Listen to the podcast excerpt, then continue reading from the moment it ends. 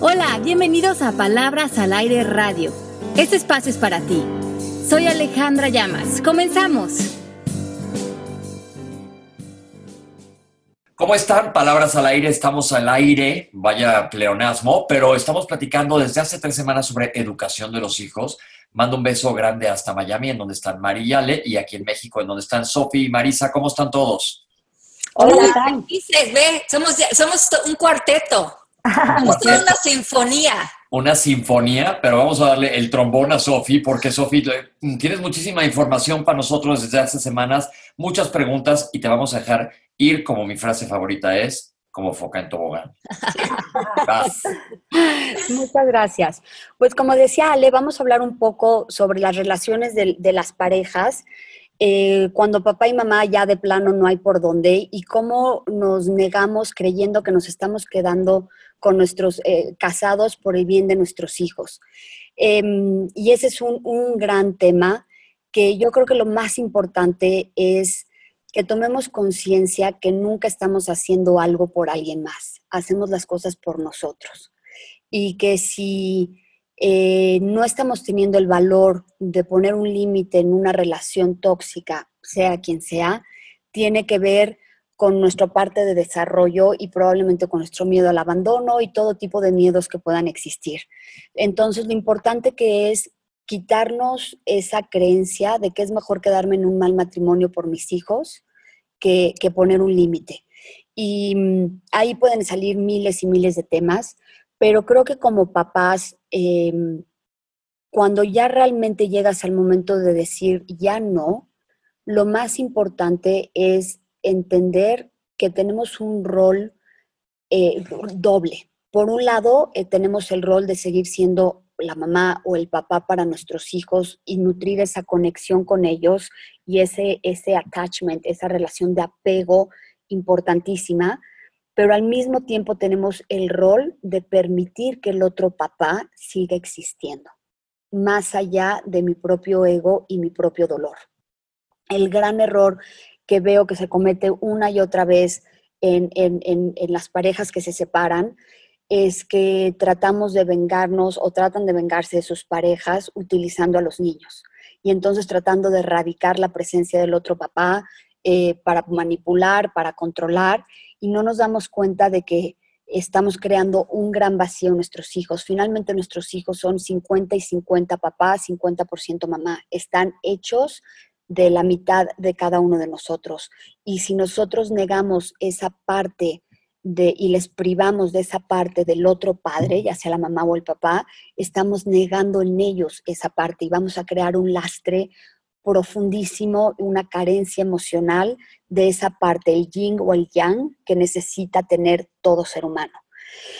Entonces, entender que, que una vez que te divorcias, tienes, para mí, tienes dos roles en la vida el de seguir siendo el papá o la mamá que, te tocó ser, que eres, y seguir practicando y creciendo en ti, pero también te toca el gran rol de tener la conciencia de permitir que el otro exista en la relación. Y para eso, pues necesitamos muchísimo eh, trabajo personal y de autocuestionamiento y de sanación y de coaching y, de permitir que nuestros hijos, aparte, expresen sus emociones. Yo creo que el, divorcio es algo que se debe uno de ganar, no es, no es una fuga, no debe de ser algo que se tome a la ligera y quiero decir que es algo que se debe de ganar en cuanto a que debes de haber experimentado o haber hecho, haber hecho todos los esfuerzos posibles para mantener esa relación eh, unida. Sin embargo, también tenemos que reconocer cuando una relación dejó, dejó de ser, cuando una persona dejó de cumplir su función en nuestra vida. Y si logramos tener la conciencia de poderle agradecer al otro lo que te dio y lo que no te dio, estamos, estamos del otro lado, ¿no? No es nada fácil, eh, pero entender que, no somos víctimas de nada en la vida, somos total, totales co-creadores de, de nuestra existencia somos responsables del tipo de pareja que elegimos, del tipo de relación que co-construimos y no hay y no hay no hay víctimas realmente aquí. Somos adultos, somos responsables y tenemos una mm, responsabilidad mayor cuando ya somos papás y tenemos que ver más allá de nuestro propio ego y de nuestro propio dolor para así poder eh, seguir cumpliendo con este rol de papás aunque sea separado. Sí que es mucho mejor eh, muchas veces ser papás cada quien en su espacio que ser papás que están juntos y que lo único que están aprendiendo nuestros hijos es que el amor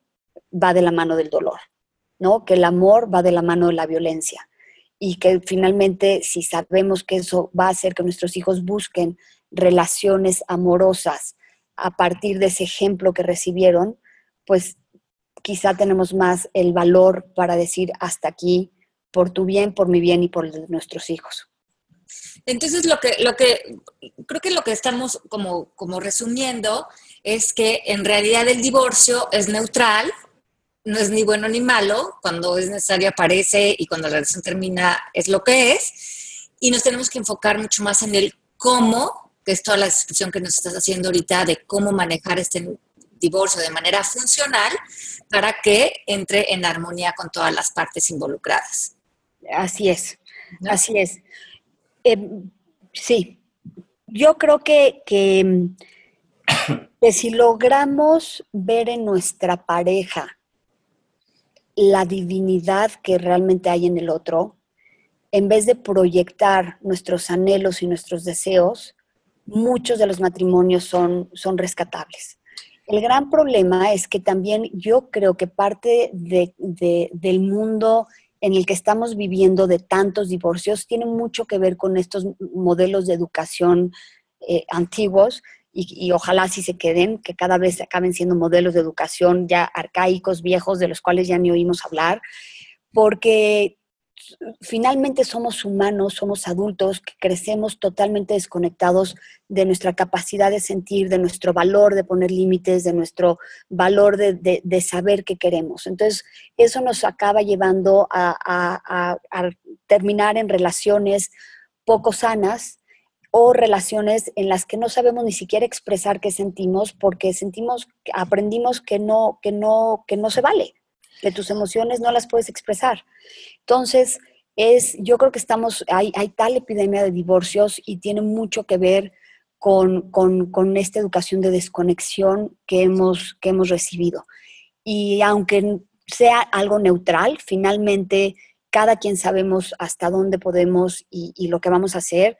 Si seguimos educando a través de la conciencia, con amor incondicional y con respeto, podemos ir sanando estos, estos patrones de negación y crear un nuevo, una nueva generación donde tengan más capacidad de mantenerse conectados y comprometidos primero con ellos mismos para de ahí poder crear relaciones sanas.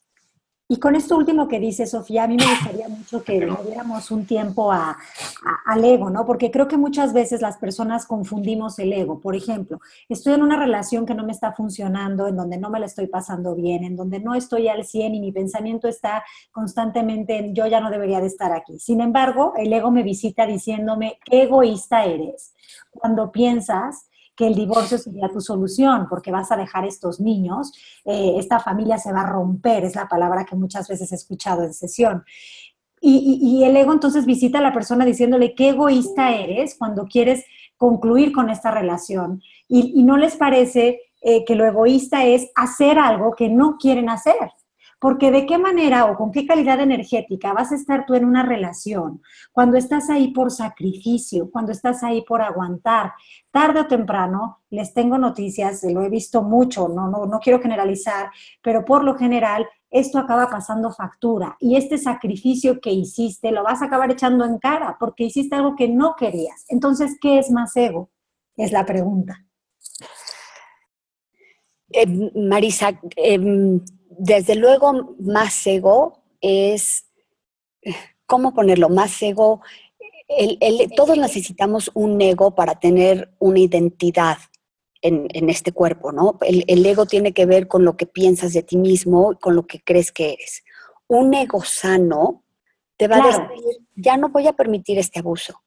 Un ego sano va a decir, yo valgo, yo soy responsable de mi vida y hasta aquí llegué Pero un ego no sano, un ego víctima, un ego de autoestima baja que finalmente va de la mano, pues va a aguantar y va a aguantar y va a aguantar y va a permitir en nombre de alguien más, nunca en nombre de sí mismo. O por cumplir como con una etiqueta, ay, eso, eso entre los hermanos, ¿cómo, ¿cómo hace daño? El bueno y el malo. ¿No? Entonces, si tú creciste siendo la hermana o el hermano bueno, el hermano que aguanta, el hermano que eres aceptado por tus papás porque, porque pues, no le regresaste el golpe a tu hermano, o porque no lo acusaste, o porque eres el que saca dieces, y este tipo de comparaciones va creando esa etiqueta en los seres humanos. Entonces, si tú creciste con esa etiqueta del hermano bueno, con todas estas descripciones, muy probablemente lo vas a repetir en un matrimonio va a ser, ay, yo soy el bueno, yo soy el que tengo que aguantar, yo soy la madura de la relación, yo soy, yo soy, yo soy. Y ahí viene la victimez. ¿Mandé? Ahí viene la victimez también. Ahí viene la victimez. O, me aguanto porque así me dijeron que me tenía que aguantar porque soy, bueno, yo no voy a decir nada, eh, porque tengo que cumplir con su fulano, su tono no y creencias. O porque tengo la, sí, o porque tengo la idea de que el matrimonio es para toda la vida, o porque tengo la creencia de que el divorcio es un fracaso, o porque tengo muchísimas creencias. Pero lo que yo quería justamente es eso, Sofía, que, que, nos hablaras de eso, ¿no? Cómo confundimos lo que es ego con amor, y, realmente no tienen nada que ver, ¿no? No tienen nada nada que ver, son lo opuesto. Em, bueno, yo creo que lo opuesto del amor es el miedo. Entonces ahí está la respuesta. Si en el fondo lo que estás experimentando es miedo, entonces hay algo, tienes que profundizar más ahí. ¿No? Porque puedes tener miedo, pues sí tengo miedo de estar sola y qué voy a hacer y mis hijos y cómo le hago, y, pero si lo, si lo cuestionas, puedes ir encontrando respuestas. Pero realmente cuando un ego no es sano, es cuando te quedas en el sufrimiento con tal de no asumir tu rol o tu papel de individuo y ver por ti mismo, que tiene que ver todo esto con la codependencia y demás, ¿no? Y eh, para mí, un, si me dijeras un termómetro de cómo saber cuándo realmente una relación tienes que decir ya hasta aquí, ya no pude más, eh, cuando a lo largo de tu relación con, con esa persona acabas tú constantemente sintiéndote menos, y, ya, no hay, ya no hay alegría, ¿no? Ya no hay una motivación y ya te sientes como constantemente víctima del otro o, victimario, ¿no? Cuando entras como en este rol donde ya es algo constante, ya trataste terapias, ya trataste eh, todo tipo de herramientas que haya y te estás escondiendo en lo estoy haciendo por mis hijos o lo estoy haciendo por alguien más, es momento de voltear hacia ti y decir, realmente lo estoy haciendo por mí y no estoy pudiendo por X o Y. Y en ese momento de aceptación hay una gran, gran liberación. No tener miedo a aceptar eso que estamos sintiendo, porque solamente a través de la aceptación de lo que estamos sintiendo lo podemos trascender y entonces lo podemos crecer y tomar las decisiones que nos corresponda tomar. Sí. Oye, y jalándolo de vuelta hacia los hijos, hacia los...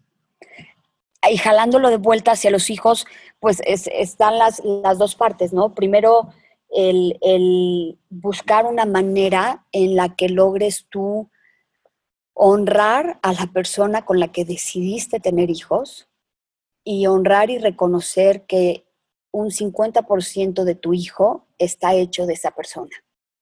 Entonces es un gran trabajo para no, eh, no, no expresar tu frustración, tu miedo, tu enojo, tu furia, y todo en, ellos, porque les hacemos un gran, gran, gran daño. Entonces es un gran trabajo de, de crear un ambiente propicio para que siga existiendo la figura de papá o la figura de mamá constantemente en la vida de tu hijo de la mejor manera posible, aunque no esté físicamente todos los días.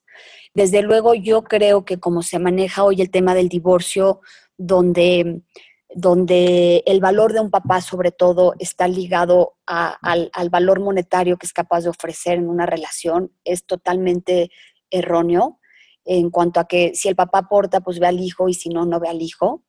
Creo que tenemos que hacer un una gran eh, trabajo personal sobre un tema es que emocionalmente, económicamente, etcétera, tengamos que llegar nosotros a un acuerdo, pero pase lo que pase, la presencia de papá y mamá tiene que ser intacta y, valorada en, relación a los hijos. Porque así podemos asegurarnos que los hijos van a poder entender que hay relaciones que se acaban, hay relaciones que tienen un, ciclo en la vida, hay algo que ofrecerte, pero que eso no, no necesita o no, no, no tiene que ver con un sufrimiento. Y qué bueno que digas que dejarlos de usar como de armas, porque neta, oigan, ya se pasó Dynasty hace muchos años, ¿no? Este, sí, sí. No, y las telenovelas. Sí, sí, sí, sí. Ya no están de moda, ya Televisa este, está, está off. Sí, no, no usemos eso de contra, los, contra, contra el otro, porque no son armas de, de violencia los hijos y ellos son los que acaban pagando los platos cañón. Y, tener mucha conciencia con los comentarios que hacemos de, claro, tenías que salir como tu papá, claro, eres igualito a tu abuela, claro, ¿no? Estas cosas que, que a veces, eh, pues desde la inconsciencia, desde la absolutos, absolutamente estar dormidos, eh, hacemos y decimos, pero que sin querer condicionan y luego se vuelven voces eh, que, que, que viven en la cabeza del niño, ¿no? Sí, pero ¿y, cuál es esta, este, en, este, en el título de nuestro programa de hoy, que, cuál es el elemento primordial en una relación que no debemos de, perder? ¿Cuál, de qué elemento estamos hablando, Sofía? ¿Cuál es el elemento primordial que no debemos perder en una relación como de pareja o así? En cualquier relación, yo creo. Yo creo que el elemento primordial es el respeto. A partir del respeto, una vez que pierdes el respeto, pierdes todo pierdes el respeto por ti mismo, pierdes, eh, eh, te tratas a ti mismo de otra manera, pierdes el respeto por el otro. El respeto para mí es, un, es, un, es una práctica espiritual, ¿sabes? Porque el respeto surge a partir de reconocer la divinidad en el otro, así como en ti mismo.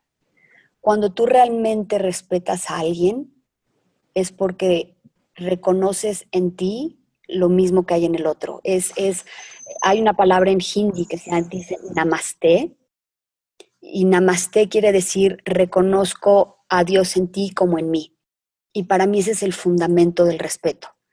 Y si trabajamos en, este, en esta reflexión, en todas nuestras relaciones, empezando con la relación que tenemos con nosotros mismos, creo que nos podemos empezar a liberar de todos los conceptos y todas las cargas emocionales y todos los, los debo de ser o no debo de ser, ¿no? Y podemos realmente empezar a vivir una vida más auténtica, más libre, más conectada, más con esa misión de nuestra propia alma y a partir de ahí, pues es también permitir que el otro sea. El gran error para mí de las parejas es que creemos que nos poseemos. Entonces ya te casaste, bueno, y con los hijos también nos pasa, pero ya te casaste con el otro, entonces ya tiene, es tuyo y tú decides y nos tomamos absolutamente todo personal. Y lo, nos lo vamos a tomar personal de a según, ahora sí, según nuestras propias heridas de la infancia. Por ejemplo, una persona eh, que tiene una huella de abandono, no se va a tomar un cuerno, por así decirlo, de la misma manera que una persona que tiene una huella de violencia. Una persona que tiene una huella de abandono probablemente se tome el, cuerno más como, ¿cómo me pudo haber hecho esto a mí? No puede ser, no valgo nada, ¿no? Y te toca profundamente la huella de abandono, la revive, le echa limón, la sientes y todo tu concepto y tu percepción de esa situación va a tener que ver con esa creencia implantada en tu infancia a través de tu infancia. Pero si es a través, eh, tuviste una infancia violenta, probablemente si alguien te pone el cuerno, vas y lo mandas a golpear y hijo del diablo, ¿cómo puede ser? Y, te divorcio y te saco todo el dinero del mundo y, te, reaccionas de una manera completamente diferente. Entonces, em, volviendo a tu tema, yo creo que el respeto, cuando realmente podemos respetarnos sabiendo realmente que somos, que somos estos seres eh, divinos que venimos a experimentar una vida humana, que estamos, que somos una manifestación de Dios, entonces podemos honrarnos a nosotros de esa forma y vivir nuestra vida desde esa forma. Oye, Sofía, me encanta que hagas esta aclaración de, de, lo que significa respeto, ¿no? Desde esta perspectiva espiritual, porque muchas veces andamos confundidos en significados, ¿no? Perdidos en significados y podemos llegar a entender o malinterpretar que el respeto es este respeto que nos enseñaron en, en antiguamente, ¿no? En la educación, que es tú te cuadras y tú me, me, obedeces y, ajá, jerárquico, ¿no? Este cuadrarse, obedecer, este decir sí aunque no quieras, ¿no? Entonces, me merece respeto. Ajá, qué bueno que, que, no sea una cuestión de jerarquía, qué bueno que nos hagas ver que el respeto tiene que ver con honrar al, al ser como es, ¿no? Eh, divino, pleno, perfecto y entero. Y creo que esa es una gran distinción para las personas que nos escuchan el día de hoy. Ay, muchas gracias, Marisa. Sí. Muy es, bonito eso. Qué bonito, qué bueno. Y, y, y, aparte, cuando hacemos esto, tenemos una gran herramienta los papás, ¿sabes? Con este tipo de educación desde el respeto, desde reconocer esa divinidad en nosotros y en nuestros hijos, está realmente el fin del bullying. No nos damos cuenta, pero el bullying es resultado de una relación jerárquica. Entonces, aquel que tiene más poder cree que puede someter al otro. Y cuando un niño es educado con violencia en su casa, con un tema de jerarquías, muy probablemente va a buscar fugar ese dolor tratando de humillar a alguien más. Que es el perfil del bully, que normalmente es el que está sufriendo peor. Que es el que está sufriendo peor. Y, y el que se deja, pues también trae un tema de una autoestima bajísima y de desconexión consigo mismo, ¿no? Entonces, eh, si, si podemos llevar esta conciencia de respeto a nosotros y al otro, a nuestro núcleo familiar, es, para mí es el origen del fin de la violencia. Además de que yo creo que esta extensión ¿no? de, del respeto, de, la manera tan bonita como la pones, yo creo que al final de cuentas, cualquier relación humana eh, requiere como en consecuencia de esto de, de, otro elemento muy importante que es crear estos vínculos, ¿no? Este vínculo de conexión entre nuestros hijos o en los, con nuestra pareja o con nuestra expareja o nuestros amigos. Y yo creo que muchas veces lo que hacemos es que con el fin de educar o con el fin de tener la razón, lo que acabamos rompiendo son los vínculos. Y lo más importante que tenemos que lograr, creo, como papás, es que ese vínculo, esa conexión con nuestros hijos permanezca a lo largo de la relación que vamos a tener con ellos desde niños hasta grandes. Porque cuando perdimos el vínculo, o, cuando nos desfasamos de él, eh, estamos justificando que lo estamos haciendo porque queremos lo mejor para ellos. Pero a veces les digo, ¿qué es más importante? Que, que, que siga tu time out, que coma su, su, su, su brócoli, que haga todos, todas esas ideas que tú tienes, o que el vínculo de la relación permanezca sano, en amor, en respeto, en bienestar. Totalmente. ¿No? Entonces, muchas veces, eh, eh, como la continuación de este respeto es que permanece el vínculo sano y sólido entre ustedes. Así es. Y eso va a crear a un ser humano muy seguro de sí mismo, totalmente conectado, ¿no? Algo que a mí me encanta, que siempre le digo a mi hija es, te amo por el resto de tu vida, porque sé que el amor que, que, que, que le profeso y sé que la atención y el cuidado que le doy, no va a desaparecer cuando yo me vaya. Eso está formando a su ser, su, su, centro emocional y va a perdurar por el resto de su vida y después por el resto de la vida de sus hijos, ¿no? Entonces es una manera en la que, en la que como seres humanos eh, dejamos nuestra semilla en, en, en este mundo, ¿no? Sí, qué bonito. Sí. Sí, es que yo creo que es clave que tengamos esto, pensar, toda esta conversación que estamos teniendo es en base y a favor de los hijos. Porque ya se dijo, si tú estás ahí presente, ya hablamos de que vas a eliminar la violencia, vamos a quedar, vas a darle respeto a tu hijo, hablando de que vas a honrar al tiempo que hayas tenido con tu pareja en caso de que te divorcies y no usar a los niños en, en la línea de guerra, que es lo que está sucediendo. Y esto lo único que vas a hacer es vas a crear un mejor ser humano, a fin de cuentas. Sí, Totalmente. Básicamente es lo que necesitamos, neta, cañón, ¿no? Vas a dejar un mucho, mucho mejor mundo y la, para, para tu hijo y la capacidad de que él cree ese mundo. Finalmente sabemos que el mundo lo manifestamos de adentro hacia afuera. Entonces, yo me acuerdo antes de casarme que yo no quería tener hijos, decía, ¿cómo para traerlos a este mundo? ¡Qué horror! No hay, pero no hay manera. A este mundo de sufrimiento yo no hay manera que traiga un hijo.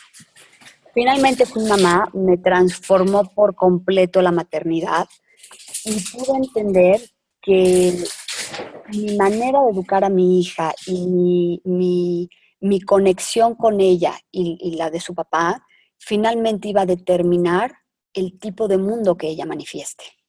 Yo no estaba más que proyectando un resultado de mi vida, de cómo yo veía el mundo, ¿no? Y, esta relación con mi pequeña gran maestra me ha abierto enormemente a darme cuenta de mi gran poder de crear el mundo que yo elija crear a través de mi conciencia, que es lo único que existe, nuestra conciencia de las cosas. Y cuánta paz, cuánta paz ser mamá desde esa conciencia, ¿no? Porque entonces no estás ahí tú para hacer la vida de tu hijo de tal forma, sino que estás ahí para poder ser un espectador de cómo ella tiene ese sentido común, esta intuición que le va a dar forma y que va a crear una realidad para sí mismo. Yo creo que eso es eh, pues es maravilloso, es muy liberador y nos quita mucho peso de encima de esas creencias que tenemos o, con las que crecimos sobre lo que es ser un padre o una madre, ¿no? Que es esta idea de tú vas a hacer que este niño sea una buena persona o una mala persona. Es que eso, eso está tan simpático también, pero ya otro día hablaremos. Y hay tanta cosa que influye en la vida de uno, existen mil factores externos, lo que se busca aquí es darles eh, suficientes herramientas para navegar lo mejor posible, porque la vida pasa, Así es. Altas y bajas y medianas y de por todos lados. Así es. Es que aunque estén en las más bajas, sepan que tienen, que sepan el camino de regreso a casa, sepan el camino de regreso a esa conexión interior, pase lo que pase, sepan cómo, cómo regresar ahí. Y eso solo lo podemos construir en, de esta manera, ¿no? Al, educar conectando en vez de juzgando, separando eh, con miedo. Y además es bien interesante porque el otro día estaba yo cenando con, con Patricio, mi hijo que tiene 16 años, y, y, estábamos, a él le encanta tener estas pláticas filosóficas de la vida. y, y, es que me decía, es que cuál será realmente el propósito de la vida, ¿no? ¿Cuál será el propósito? Como que vivimos, estamos como arrojados a esta experiencia de vida y muchos están como buscándole un propósito por muchas vertientes, ¿no? Y en el fondo, eh, como papás, estamos en lo mismo. Estamos a veces eh, yendo a trabajar, haciendo esto, pensando que nuestro propósito es ser papás, que nuestro propósito es hacer dinero, nuestro propósito es sacar la familia adelante.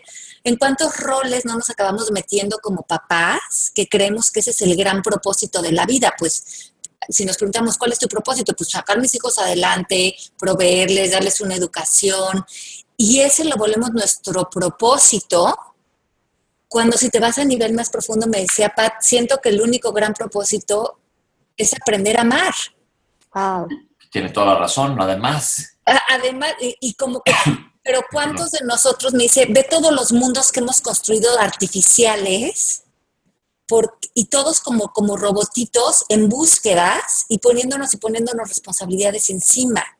Y mucho ese nada más es el, el rol de robots que después les cobramos a nuestros hijos porque decimos, pero ve todo lo que hago por darte de comer, por darte una educación, ve todo el trabajo que hago, como todo el sacrificio que hago, porque toda mi vida ahora la tengo dedicada a ti. Y esa carga le cae al niño cuando el niño por lo menos este niño me está diciendo, veo que el único propósito real que existe en la vida es aprender a amar y amarnos. Oigan, yo les voy a confesar una frase que, que, que, yo solí en algún momento, de, bueno, no solía decirla, pero que en algún momento la dije, y es esta idea de que los hijos son como jorobas porque ya no te los puedes quitar. Qué triste, pero lo confieso, en algún momento mi perspectiva de, persona dormida e inconsciente me llevó a pensar, me, me, llevó a pensar así. Y hoy me siento muy libre de que eso ya no es parte de mí, pero imagínense qué programación eh, estaba yo teniendo con respecto al papel de ser mamá.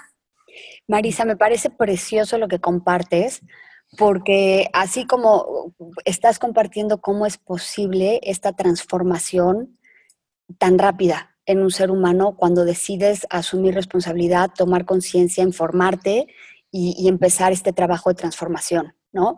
Eh, y, tristemente, por otro lado, hay, hay este este mm, eh, conocimiento colectivo, creencias colectivas sobre los niños, que eso es lo que hace que tenga tanto poder esta manera de educar violenta, donde aceptamos una nalgada a tiempo, este, donde aceptamos que lo estoy haciendo por su propio bien o que aceptamos que él se la buscó, ni modo, le tocó porque él se la buscó, ¿no? Estas creencias colectivas son tan fuertes eh, que, mueven la energía de la gente. Sin embargo, ve lo poderosos que somos como seres humanos, que una sola persona, como en este momento tú, eh, cuando tomaste conciencia, pudiste transformar completamente tu percepción de tu rol como mamá y del rol de tus hijos y vives una experiencia mucho más liberadora y disfrutarlo, disfrutar ser mamá, porque yo estaba en, estos miedos personales que les estaba proyectando a, mis hijos, ¿no? Y, qué necesidad de vivir así cuando te das cuenta de que el niño es, tu maestro también. Es, no es que tú vayas a educar a alguien, es que juntos van a compartir y van a crecer.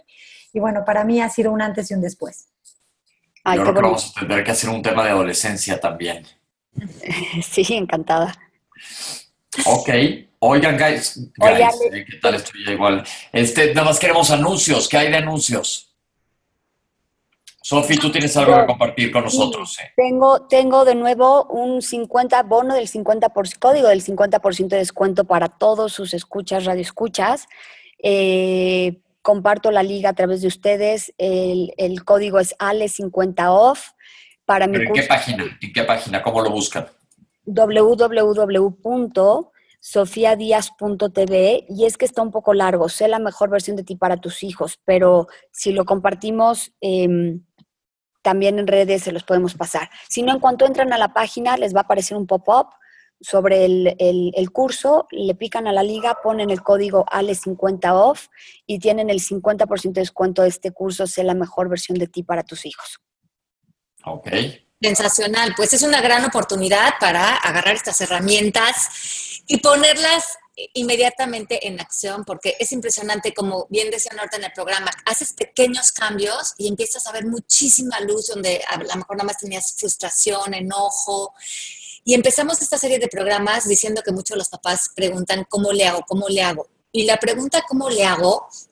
viene del control, viene del miedo, viene del pensar que necesitamos hacer algo, porque eso es lo que le encanta eh, al ego.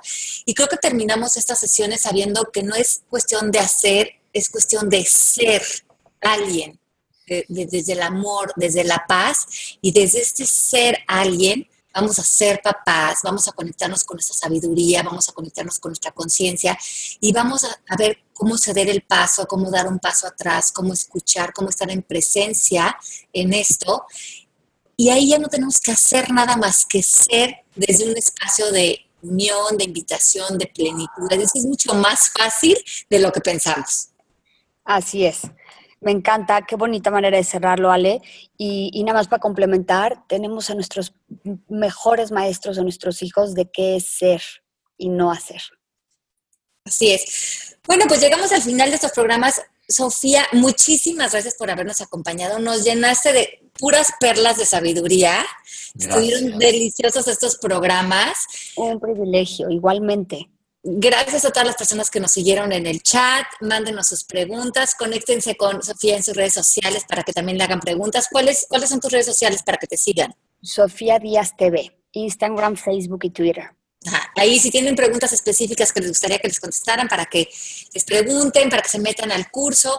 Y también si les interesa unirse con nosotros a la certificación, acuérdense que viene en marzo la certificación en México, en abril Costa Rica, marzo Madrid y, bueno, después empezamos con Monterrey otra vez, pero únanse con nosotros a la escuela. Em, escríbanos a servicio arroba mmkcoaching.com o a marisa arroba mmkcoaching.com para la certificación que empieza el 12 de marzo en México, ¿verdad Marisa? Sí, así es. Los esperamos felizmente ahí para poder compartir y co-crear. Esta es, esta es presencial, Marisa. Sí, es presencial, es en la Ciudad de México y son cinco días, más, más el año de, de, forma virtual, que nos vamos a estar viendo de manera semanal, tres veces por semana, y verán a Ale también ahí dando sus clases y a más profesores que también tenemos en el instituto. Pues está padrísimo y muchísimas gracias a todos, Sofía, de veras. Y como dices, y como dijo Ale ahorita para reiterar, más que decir y hacer, estar. Así es, y ser.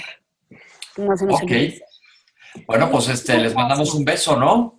Sí, un besito grande, gracias. Que tengan una muy feliz semana. Un beso a todos los que nos escuchan. Y nos escuchamos la próxima semana aquí en Palabras al Aire Radio. Ok. Muchos besos. Bye bye, pásenla bonito. Chao. Bye. Esto fue Palabras al Aire Radio con Alejandra Llamas. Te esperamos en vivo la próxima semana.